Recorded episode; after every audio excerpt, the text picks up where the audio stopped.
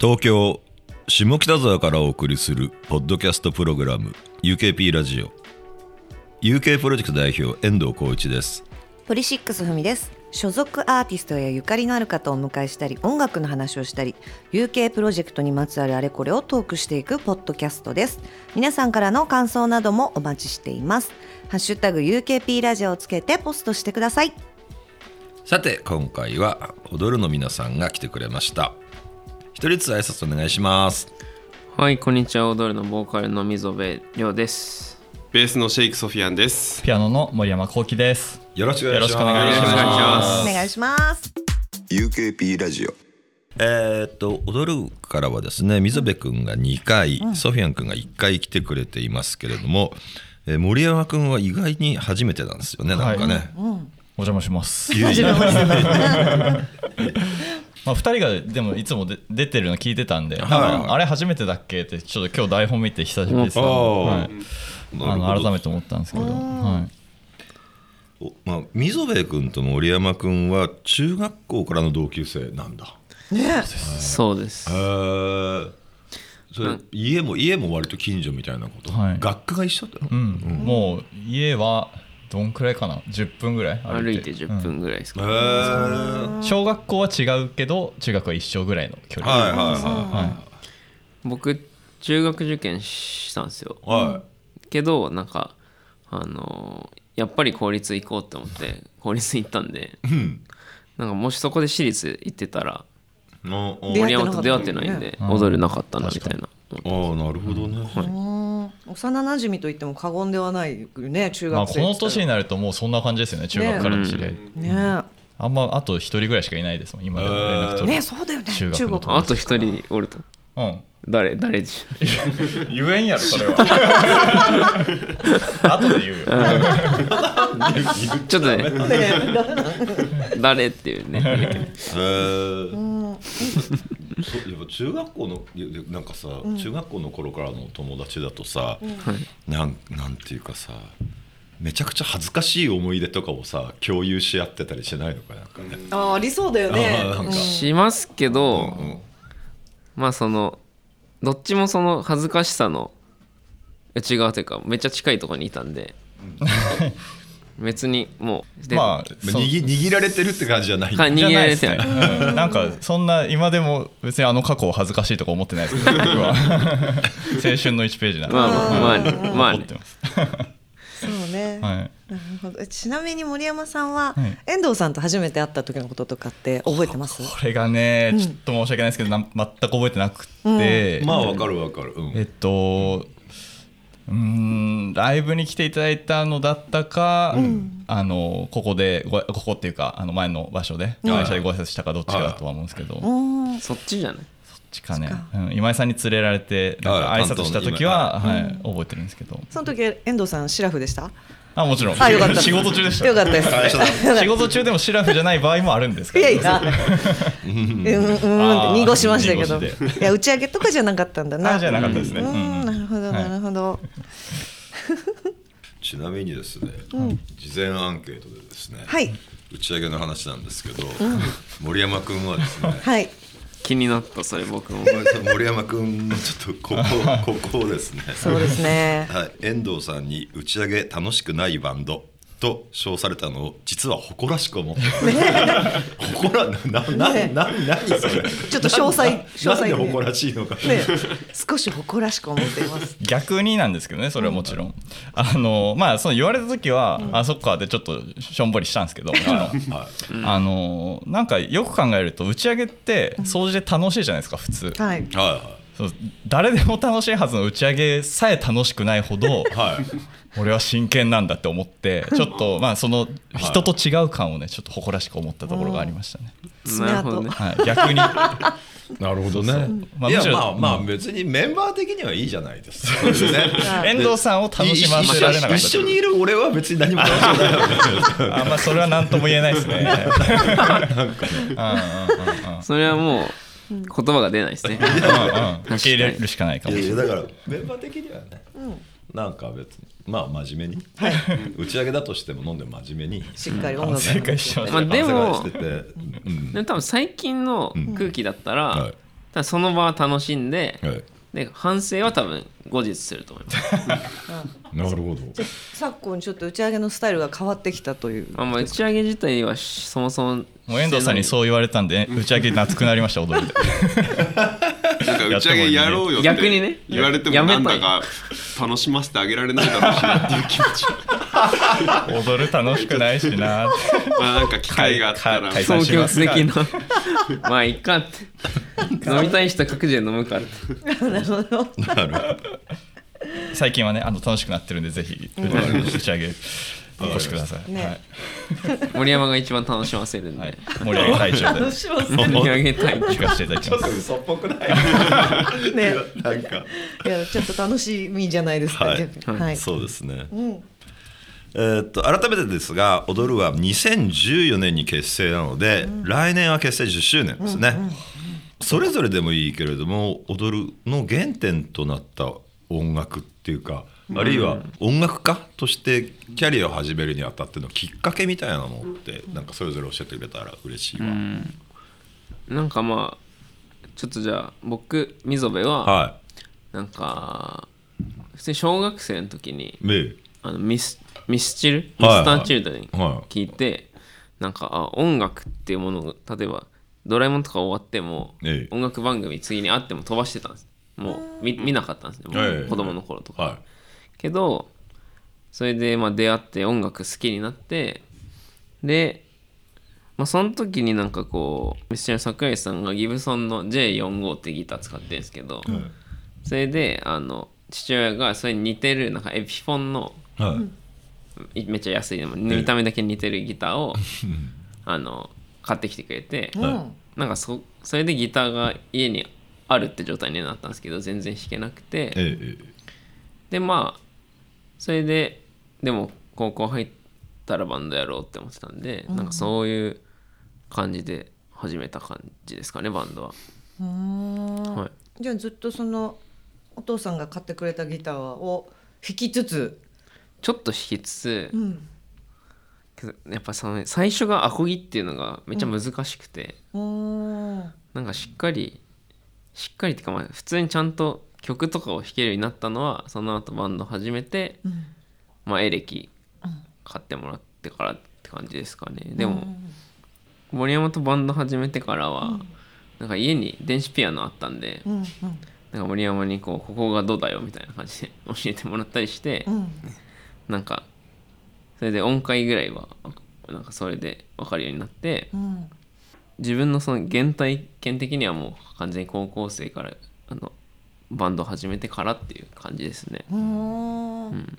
え森山君は？僕は音楽自体は本当に小さな頃からピアノというか、まあ、リトミックその音楽教育みたいなのをはい。させてもらっててで小学生に入ってピアノとかエレクトーンを始めてっていう感じだったんですけど、その音楽家としてやっていくきっかけみたいなのは、もう大学上がる時に、そのまあ、高校で溝部とバンドやってて、はい。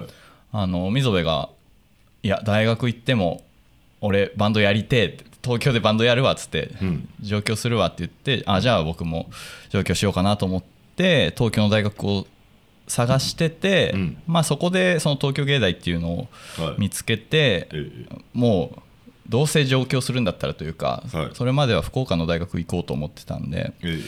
まあこう決めちゃおうみたいな感じで 芸大受けてまあなんで芸大に入ると決めた時にもう音楽やっていこうっていうふうに、うん、自分の中では決意したっていう感じだったかなって思いますね。なんか淡々そうストーリー的にね話、語り口は淡々としてるけど、これめっちゃ熱い話。まあ確かに。東京でもバンドやろうぜ。みたいなねそうだよ。話し方によってはドラマになるんですけど。いやいやいやストーリーはドラマになってるよ。あなっるなっててるんですか結構何回も話してるあ外とまあそうかもしれない。飽きてきてる。んでいやいやいやいや。来て来てる。なんかでも小話行くと、なんか森山って、その最初バンド始めようぜって言って始めた時に、あの今もちろんピアノ弾いてるんですけどあのベースやってって言ったんですね、うんでもやっぱなんかピアノやってる人ってちょっと上手くなるの早いじゃないですか、はいでなんか勤勉だったんで、ええ。結構練習を結構してて、え上手くてなんかそのこういろんなこうバンドから他の同世代のバンドからこう、うん。入って入ってみたいない感じがあって、はい。僕は違う高校だったんで、ええ。それめっちゃ嫌だったんですよ。ジェラって。あーあーあーあーあー。あなんかそーうん。の本当なんか誰々からやろうって言われたみたいな言ったらもうめっちゃそいつのことけなすみたいな。あいつやんのみたいな。あいつはダメだよみたいな。なんでみたいな。言ってて、うん。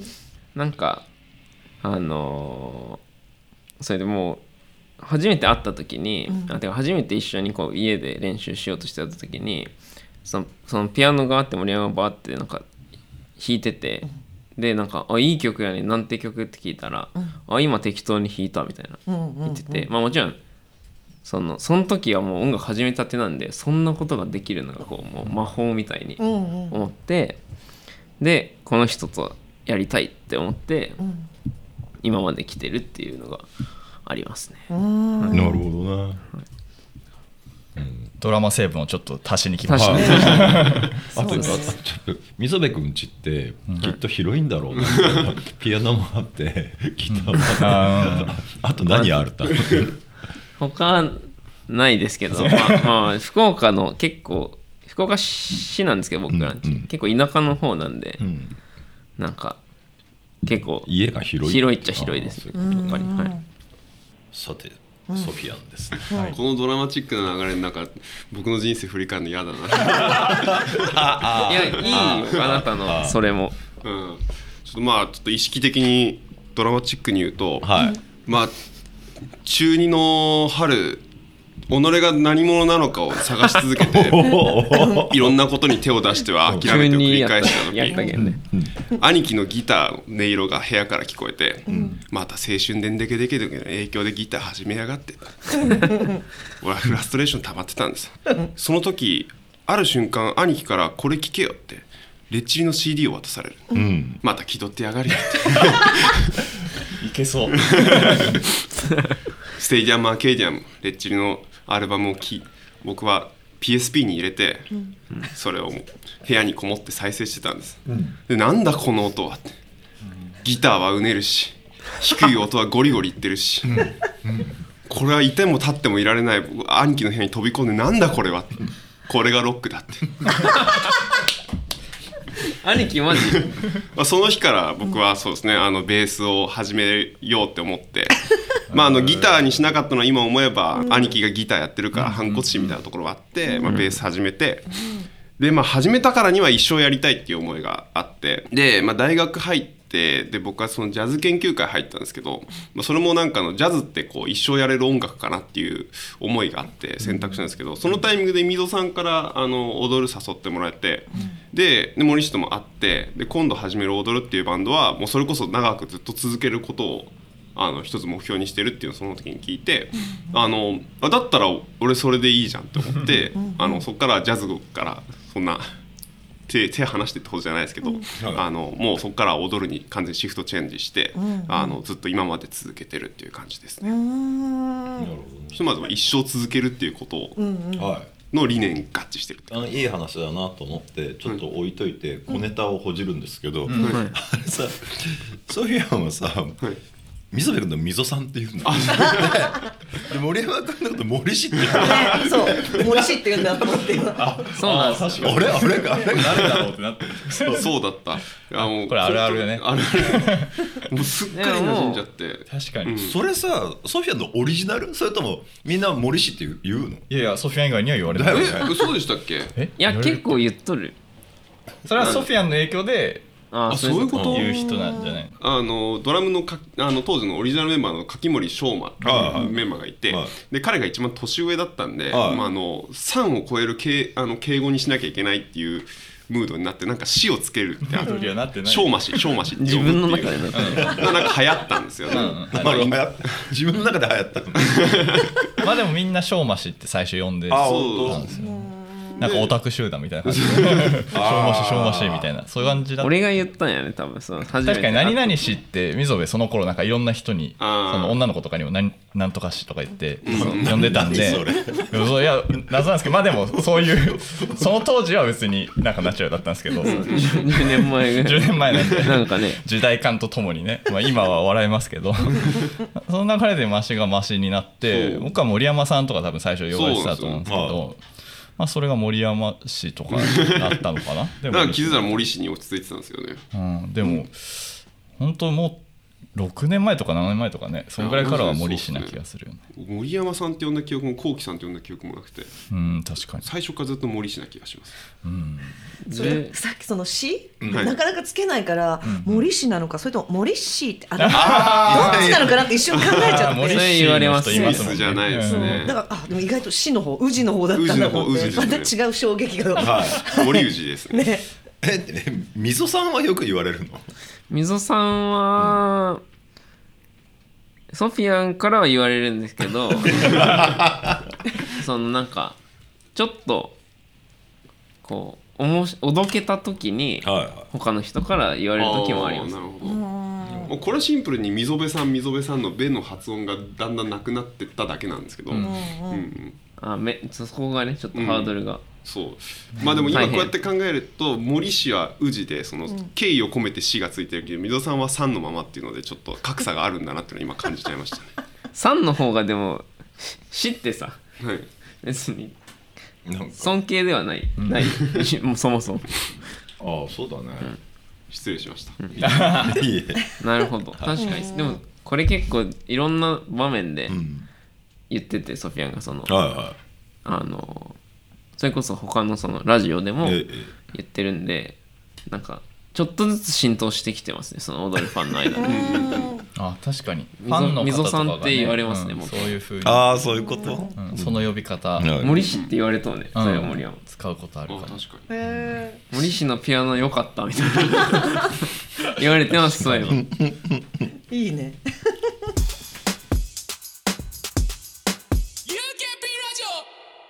10年ね10周年が近いですけど、やっぱり踊る10年やっててやっぱ結これっていつすげえ印象残ってんなっていう出来事があったら教えてもらいたいんですけど。僕はですけどはいはい水部君が、はい、一番衝撃的だったのは初めてフジロックに出ることが決まった時。ああはいはいはいはあのーそのデビューが決まったとかマネジメントとかそういういはい。はい2回目のフジロックとかでもなくて、え最初のそのルーキーアゴーゴーってステージにえはいそうですねはい。出たんですけど、ええ。その時もライブ2回しかしてなくて。ああでなんか森山から電話かかってきて、うん。僕が大学の図書館で寝てたんですけど、あはい。あの図書館って喋っちゃいけないんですけど、うん。あの決まったって言われて、うん。その図書館で「マジか!」っつって叫んで「ええみたいな「なんだあいつ」みたいになってなるほ「どすいませんすいません」っつって出てって、うんうんうん。あのもう一人のメンバーとかに急いでつなんか伝えたり、へー。そういたのかラライブはまあもう2回というかほとんどやってやってやってなくて、はい。ででまあ要するに音源を送ったらそれが通ったってことだ。そうです、へー。僕ら音源をまず5曲じゃない3曲作って、はいはでライブ始めたんですね。それでその最初に作った3曲を送ってて、そしたら通って僕らの中ではその3曲をはい。そのサウンドクラウドとかバンドキャンプにアップしたら、ええ。世界が変わるって思ってたんですよその時は。もう思うよね。最初は。これを出したらもうめっちゃすぐに注目されるって思ってたんですけど、うん。もちろん全く注目とかされずに、あ誰もやっぱ聞いてくれないんだって思ってたら、うん。そのフジロック決まったんでやっぱり分かってくれる人は分かってくれるんだみたいな感じでへー。一筋の巧妙じゃないですけへどー。その時が一番こうなんか落差というか逆ですけどね。はいはい。高低差あったんでびっくりしました。です。も森氏は。あ森氏か。森 森氏森氏かって自分で。森氏的には あのーいや本当に結構いろいろあるんですけど、ちょっとまあその本当に一番っていうのは決めれないんですけど、はいはい。あの自分の中でなんか結構記憶に残ってるのはあの UK プロジェクト最初レーベルとしてお世話になり始めたんですよね。ですね。はい。で2枚目ぐらいまでレーベルだったんですけど、はまあ、それその後で、えっと、UK プロジェクトとあとヒップランドミュージックの、はい。まあ、2社合同でマネジメントをしていただくことになって、それが決まってなんか結構最初の方に両方の社長がを交えてそのあったあった。そう全体でちょっと話すみたいな時があって。あ遠藤さんとあまあ UK は僕じゃないですか、そう。でヒップランドはその野村野村達也はい野村さん。が相まみえて僕らの話をしてることがなんかえって 首脳会談みたいな そうだよねいやちょっとなんかそこはなんかちょっとピリッとしましたね。なんかバンドやっててやっぱピリッとする好きなことやってるだけなんでそんなにこうピリッとする瞬間って多くないんですけどその時ばっかりはちょっとピリつきましたね。いや でも本当になんかすごいね大変なことっていうかそういうのってイレギュラーなことだと思うんですよね2社でやるとか。そうですね。だからそのやっぱりそれはなんていうかなハイブリッドな形だし、実験っていうねだからまあその結果ねうんそうで2社で共同でマネジメントするっていう結果まあだいぶいいことはあったよね。いや本当にそうですね。UK だけじゃできないこと、ヒップランドだけじゃできないことっていうのがあったんで、なんか踊りにとっては割と幸せな環境を作れうん。たそうっすね。というのはあるね。本当にそうです。それでまあまあまあ、ついでながら言いますけど、はい え僕遠藤浩一って遠藤浩一と野村達也ははい。同じ大学で、ね。あとね年一緒なんです。よ。でなんか仲いいんだけど、ちょっとねなんていうかな。いや俺の方がイケてるぜみたいな。ライバル関係。完全に同業ですもんね。心心の中でなんかあるね、お互い。うんまあ、うんまあうん、そうね、うん。お互いお互いと思っていただければありがたいですけど、なんかまあちょっとで俺はほらなんかたくさんお酒が飲めるとかさ、は面白いこと言うみたいなさ「い。やお前よりすげえぞ」みたいな。そそっち方面でこうポイントを稼いでこポイント稼ぐ場所がそれぞれ。する傾向があるんだけど、うん。あの方はね、はいあの正々堂々と仕事をしてね 結果を出すっていうことでポイントを上げてる。いやでもその同級生話もそのその時に聞いてた伺ってたんですよそのマネージャーから。なん であれ？どういう関係性なんだろうみたいな。そのワクワクと不安がすごかった。でお互い昼間会うと「よー」とか言わないでちょちょっとさなんか真面目にさ相対するからさ。あー仕事そうだから相手としてというか。これ本当は仲良くねえんだろうなみたいな疑惑がさメンバーにはさああったと思うんだよね。疑惑ありまなんか。あそれは面白いな。すごい関係性ですよね本当に。ありがたいと思ってます。はい。ソフィアンはい、まあやっぱり10年やってきてたくさんライブやってきてるんですけど一番こう自分がうわ今無敵だ最強だって思ったライブがあってそれが初めてのワンマンライブの時なんですけど、まあそれ何か何したかっていうとその時僕らすでに5人でそこそこバンドとしてはまあちょっと人数多いぐらいな感じだったのに、さらにもう1人増やして6人体制でやるっていうはいはいのをあの一番最初にやったライブなんですね。はい。お披露目的な。お披露目的な感じ。場所どこだっけ？あの、えー下北沢のガレージ。あそっか。うん。うんうんでやったんですね、でもすでにギチギチなステージににね6人いたらねね6人目のメンバーをギタリスト呼んで、で6人で一斉にこう音鳴らした時に、はもう今まで感じたことない高揚感感じてうわ俺たち最強のロックバンドだってその時すごい感じて。で、まあ、その後ももちろん僕らすごいライブ重ねてってどんどん上手くなったり音が良くなったりとかしてるんですけど、まあ、やっぱりこうバンドって酸いも甘いもあるわけじゃないですか。こういい部分もあるし悪い部分もあるしやっぱり最近やっぱライブやる上では平常心をある程度保てるようにならなきゃなみたいな邪念じゃないですけど、まあ、そういうような気持ちが入ったりとかまあしている中やっぱりあの時の若々しくかつなんか輝きに満ちてたライブっていうのはあの瞬間だったなっていうのを今でもやっぱ象徴的に思い出してますね。なるほどね。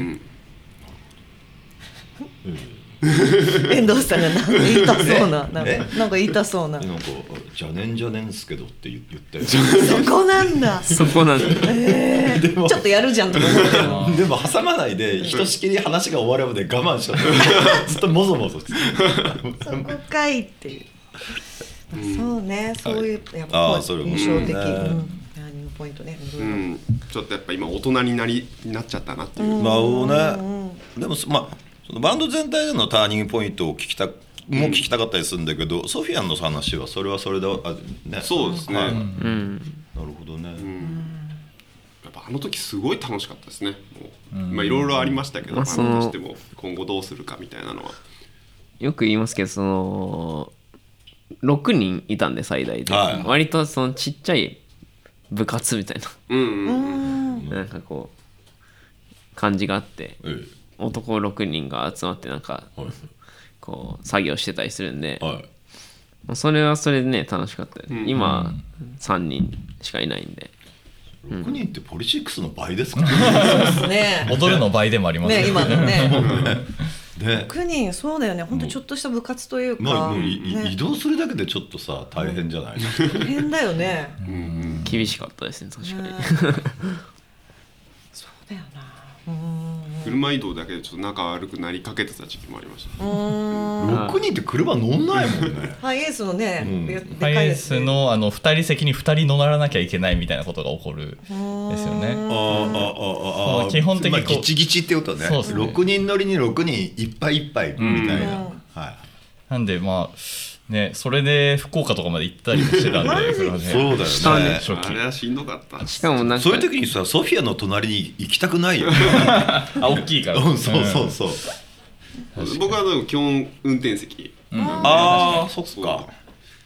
そうですね。運転席はその分ちょっと特権感はあったんですよね。そうだよね。広々と取れるから、うん。運転大変だけど運転できる人にとってはそれが一番楽だったりするもんね。そううん。だからみんな積極的に運転したがるっていう。あああそれいいですね。あ まあちょっとす IS 運転以外でですね、2021年に今の3人になってで3人になってからの変化っていうのって大きな変化ってどどういうことですかね？まあ一番はやっぱ3人だけだとライブできないから、その外部のミュージシャンっていうかあのサポートミュージシャンを呼んで今ライブしてて、はいはいはいなんかそのその人たちからもらう影響みたいなのが一番でかいかなとは思ってます、でなんかそれによってあの僕らのなんかこうなんだろうな関係性ももちろん変わるし、うん。結構なんだろうなそれこそそのマネジメントがをしてもらい始めた時に、はい。こう結構スタッフで例えば音響のスタッフとかをええええ呼んでもらったりして、はい。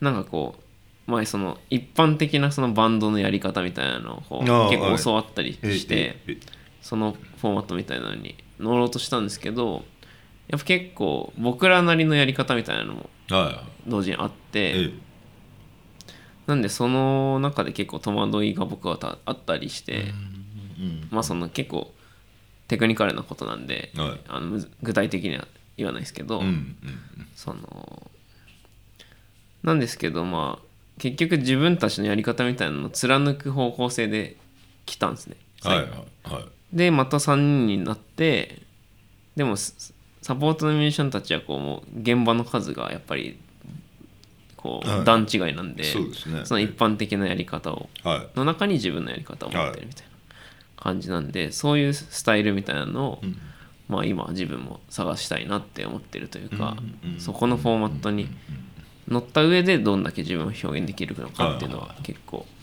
大切なのかなって感じてますね。なんか一般的なやり方って結構手慣れて効率的ではあるんだよねなんかねなんか、うんそうですね。なんかえそんな順番でやってんだみたいなこれとも早いのにみたいなさ、あでもでもまあ踊るには踊るの、まあ、こういう順番じゃねえとダメなんだよなみたいなことがあったりするんだろうねなんかね。まあ曲作る時とか結構多分自分たちのやり方っぽいうんうんうん。感じでやってますけど、まあ、ライブとかそうですね。そんな、まあ、関係性とかじゃなくてミュージシャンとしてっていうのだったらそこがはい。あるかなって思ってます、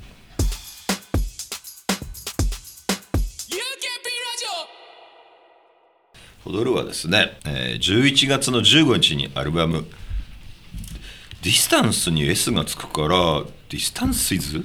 はい。合ってる、合ってます。 DISTANCES。はい。はい。をリリースしました。えーこれはに約2年半ぶりのアルバムですね、えー2021年以降はメンバーの変化もありましたが世の中の変化もありましたね。要するにこの2年半っていうコロナを経て、コロナがの影響がもうそろそろなくなるのかなどうなのかなっていうぐらいまで来て、そのその中でこれアルバムってどんな風な過程で制作されていったんです？なんかアルバムを作ろうって作り始めようとかそういうタイミングがなくて、えまあ本当に最初の頃は多分「のぞみ」っていう曲その JR 東海の CM の書き下ろしだったんですけどあ,、の曲とかを初期の方に作り始めてそのなんというか新体制になりつつもそうやって踊るの音楽を求めてくださることもあって、あのなんとか作り続けないといけないっていう形でサポートミュージシャンとかと作り始めてまあ多分それで78曲ぐらい6曲ぐらいかな、6曲ぐらいはあのできて、うん。まあ、その辺りでなんかアルバムぐらいのボリュームも見えてきたなみたいな話になって、まあ、そこからなんか今その2年ぐらい経ってその新しいやり方でを身につけた上で表現できるものみたいなので残りの6曲を制作してっていうそんな流れだったかなと思いますね。なるほどなるほど、そっか。つまりせーのアルバムレコーディングしようぜみたいなノリとはちょっと違うんでね、そうです。はい本当に点々とレコーディングをうんうん。重ねてきたっていう感じでしたかね。うん自分たちのもなんかもしれない。作風の変化って、まあ、僕も若干感じてるんですけど、まあ曲曲の芯みたいなものは変わってないけれども、ちょっとアレンジとか使ってる楽器の音色とかがだだいぶなんかなんていうかな。今、今なってる感じがし,、しましたけどね。どう？あ僕ほらあの高一なんで、あの幸せっていう曲は割と確かに。であのあのあれさあのあのハットに絡んでるさあれあのあれあの音色ってあれ何？あれは僕が自分で作ったサンプルですね。そっか、、はい。やなんかさそうそう、はいえんなことも知らねえのって言われたら恥ずかしいなと思ったけど勇気を出して聞いてみたら オリジナルだったんでね。ちょっとホッとした 楽器じゃなくて、まあ、ちょっともう具体的には忘れちゃったけど何かをサンプリング、はいはい。フィールドレコーディングとかよくするんで、はいはい。その中で見つけた音を、まあ、一つの一つのループにして。好きなんか好き。ああ嬉しいです。それは。いや俺めごめんちょっと今俺ひ一人静かに達成感が。バカにされる恐れを乗り越えて え何って聞いてよかった。オリジナルのものであったと。はい。えソフィアンからは何かありますか、このアルバムに関して。急に。なんかね。まあまあそうですね。3人体制になったっていうことの,、まあ、あの一番でかい影響を受けてるのは僕なんじゃないかなって思ってて、はというのもあの、まあ、リーダーの森氏が曲を作る形で皆さんがそれに対してその詩を乗せるっていうスタイル自体は昔から大きくは変わってないかなって思ってて。その中で僕がこの3人の中でこう唯一のこうプレイヤーとしているような立場なので、まあなんかこうやベーシストとしてこのバンドの中でこうキャラクターを持たなきゃいけないなみたいな、あの焦燥感を持ったのはこの2021年以降なのかなっていうふうに感じてて。まああの実際曲の中でも結構ベースが効いてる曲増えたんじゃないかなとは、まあ、以前と比べては、あの自負してます。いなるほど。そっか。そそうんそういう気持ちになってもう一回聞いてみよう。今一度ね。は いぜひともです。ふみちゃんとかやっぱりさ、その人から音源もらった時にさ、結構ベースにみ目がいく？目がいって。るああ耳いくかもなやっぱり。か、うん。うんうんどんな音色なのかなとか。はいはいはい。まあ実際多分本当プレイ内容もそうだけど、多分そうだね歌よりも耳いくかも。最初。うん。あーあー。でもまあそれはパートまあでも僕も高校生の頃ベーシストだった時はベースしか聴いてなかったです、そうだから菅氏顔の曲のベースずっと聴いて、かっけえこれファンクってなんだみたいな。あ好きで聴いて鼻歌とかまで歌えるぐらい覚えてると、うん。その例えば印象的なギターのリフとか、うん歌とかじゃなくて、あベースのフレーズを鼻歌で歌ってたりとか。ベンベンベンベンベンベンベンみたいなことめっちゃあるあるですねわかりますフレーズをそんな多分ね「ベンベンベン」だと歌わないんだけど、確かにそういうことですよそうねそういうのあるよね。めっちゃわかりますなんか歌メロじゃなくてベースのパートしか覚えてないから人と共有できないみたいなおうおうおうおうあったりするそれ。まあさっき言ってたみたいに、たくさんのアーティストがね、参加してギターやドラムで、まあ、ストリングスもはい。はい。で大大体その大体そういう方って昔からの知り合いみたいなことなんです？まあもう今や昔からの知り合いになってますけど、はいはい。今お願いしてる方はもうそのそれこそ、えっと前のアルバムの「小さなこと一つ」っていう曲があったんですけど、はい。まあ、それがラジコ、はい。そのラジコの、えっと広告のあの書き下ろしだったんですね。はい。でその時にその監督からの要望でアコースティック感のあるアレンジをしてほしい、はい。はいはいで、まあ、ずっとストリングス入れたいなとは思ってたんですけどまあじゃあ その、まあ、変な話予算もあるしじゃないですけど、ええ。そういうきっかけがあったんであのストリングスアレンジしようと思ってそういう曲を書いた時にあの出会った方で紹介されて、うんエンジニアから。そこからはもうその方とずっと一緒にやってますね。はい。なんか、まあ、いろんなところでその曲って使われてるじゃないですか、あるいは、まあ、これ用に、まあ、こういう、まあ、ウェブ CM でウェブ CM なくても、まあまあ、書いてみたいなさ、でいやここんなにいろんなところからいろんなふうに言われる人って 少ないなと思ってたけど自分たちなりにさそれってなんでかなみたいなことってか考えたことあります？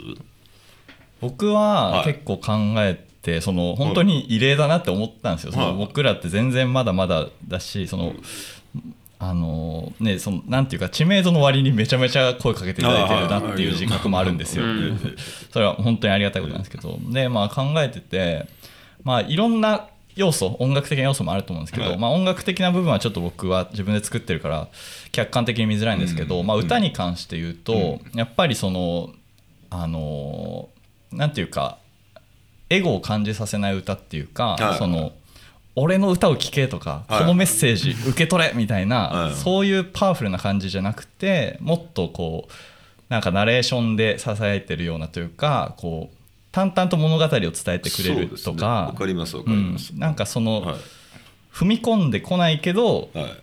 染み込んでくるみたいな、はい。そういう歌声というか歌い方というか、はい。がまあ踊るというか溝辺の特徴の一つだからそうね。まあ、そういう部分はその広告っていう観点でいくと、はい。やっぱりすごくその、まあ、重宝されるというか, なんかそういう商品みたいに言うとあれですけど、フィットするっていうね。うん、その広告で求められるものとかにはやっぱり近いし、まあ、それが広告じゃなかったとしても何かを伝える時にそうやってパワフルにマッチョに伝えるっていうのは、なんか僕たち自身もそんなに、うん、馴染んでるスタンスじゃないんで、はい。そうやってなんかそっと置いて人それぞれに受け取ってほしいみたいなところは踊るのまあ特徴の一つなのかなっていうそうですね、まあ考えてます。まあまあ押し付けがましくなく、まあ、染み込んでくるっていうことですよね、はいる。なんかそうでもでもいやいやちょっと思ったより自覚的でいらっしゃる、俺ちょっといやそんなこと言われても説明できねえよって話かと思なんから声かかるんですよ。ちゃんと ちゃんと。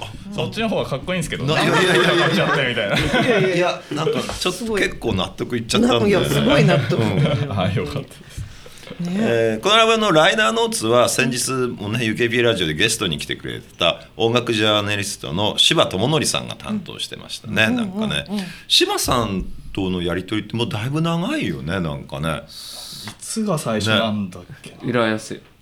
いやいやいやそんもっともっと前。いいやそこ。よや柴さんは本当にかなり早い段階からその踊るのことを聞いてくれてて。そうだよね多分。うんいやでも本当になんか柴さんも柴さんですごい汲み取ってくれるっていうか、そのはい僕たちは気づいてないようなことを言語化してくれたりするんで、あ本あ当になんかいつも文章を書いてくださってなんかそれでようやくちょっと客観的になれるみたいな時多いですね。なるほどね、まあライナーノーツはそのうちね皆さんも見れるんだ見れるタイミングが来ると思うんでね、そうですね。はい、そうっすぜひね見てまあまあと当然よ読んでるわけじゃないですか。はい。のライナーノーツって、よ読んでどどう思いました？なんかそのさっき森山言ったことと若干かぶるかもなんですけど、えええええ。なんかこうアルバム作り終えた時って、えはい。結構なんだろうな。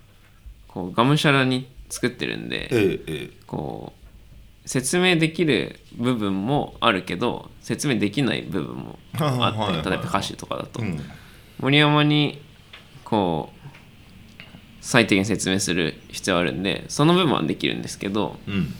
そのどんな曲になったかみたいなのってまあ本当今回だと2年前に作った曲とかもあったりして、でそれの逆だとライブで1回もやったことない曲ももちろんあるんでなんか全く曲についてこうなんか理解度がこう誰にも聞かせてなかったりするんでうん。高くない状態なんですけどでもリリースしてこうちょっと噛み砕いていく最初の一歩目というかなんか柴さんからのこうライナーノーツをもらって、ああ確かにその時こんなこと考えてたなとか、で逆にまあこうあこういうふうに受け取られるんだなっていうのとかもこうそれで襲われるというかなるほなんかそんな感じはありますね。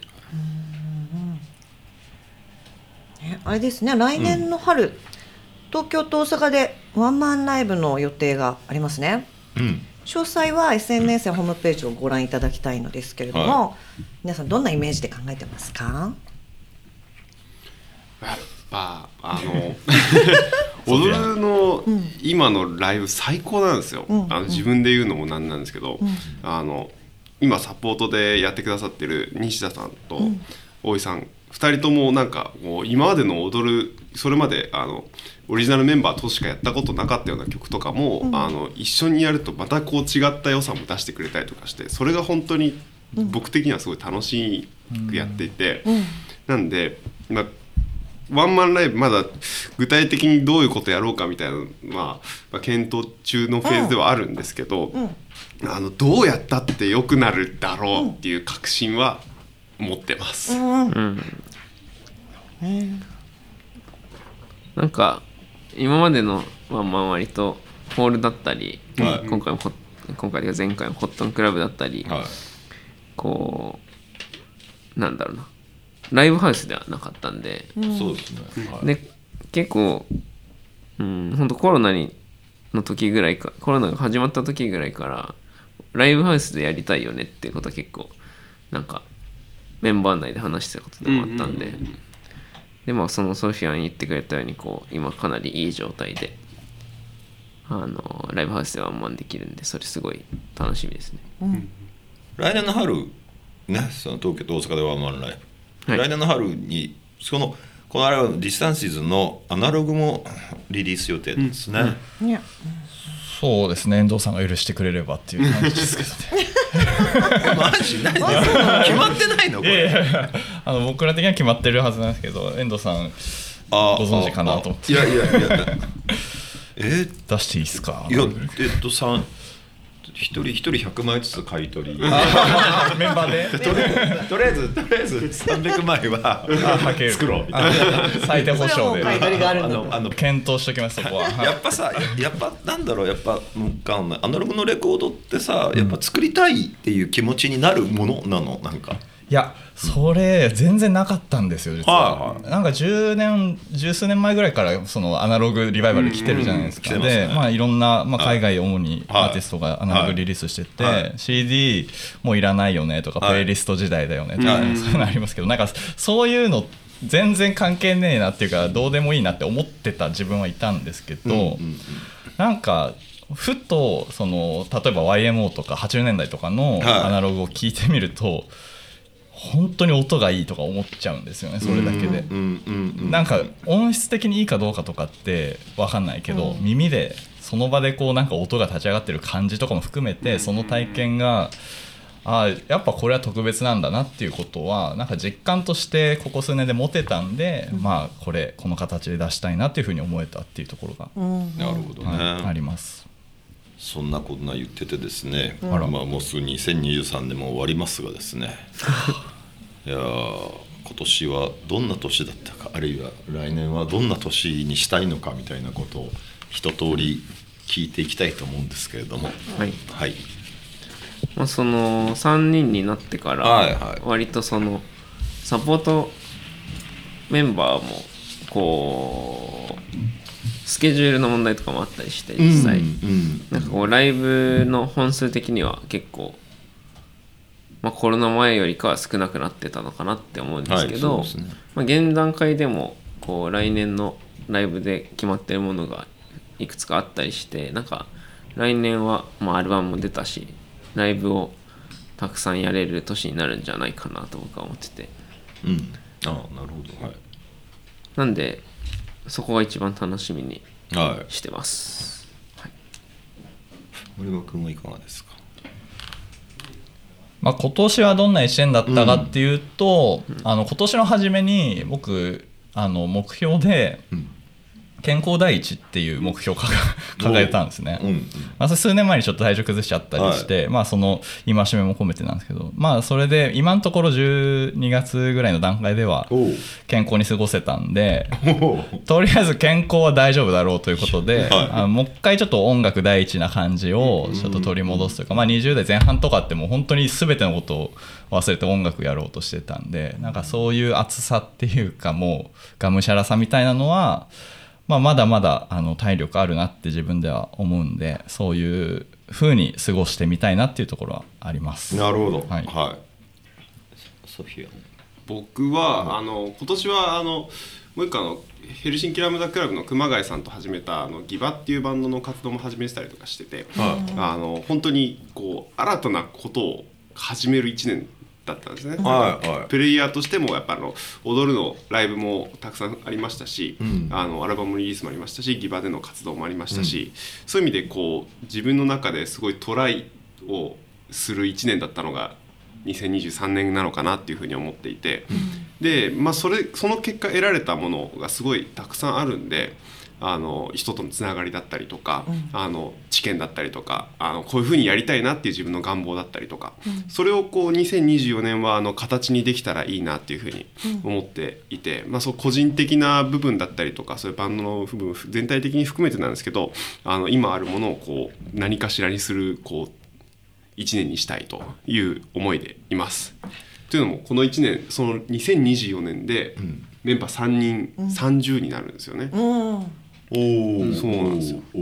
なんでこのまあメモリアルな1年であってほしいなって思うんですよね。やっぱり30になるんだなっていうそっかなるほどこのねまあ10周年ではい30歳でいいですね、確かにねまあはい、来年もはい健康で、音楽的にも充実した1年になるといいですね、はいはい、ー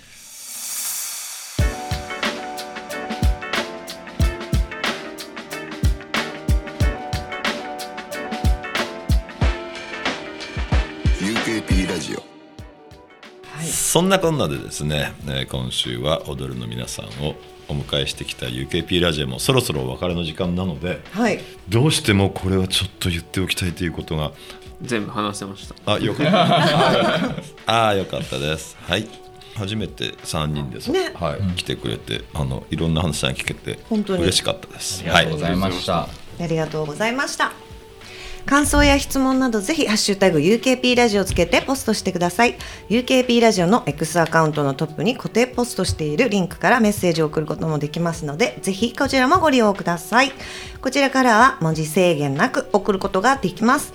今後やってほしい企画や来てほしいゲストリクエストなどもお待ちしております。UKP ラジオは UK プロジェクト遠藤浩一とポリシックスふみがお送りしました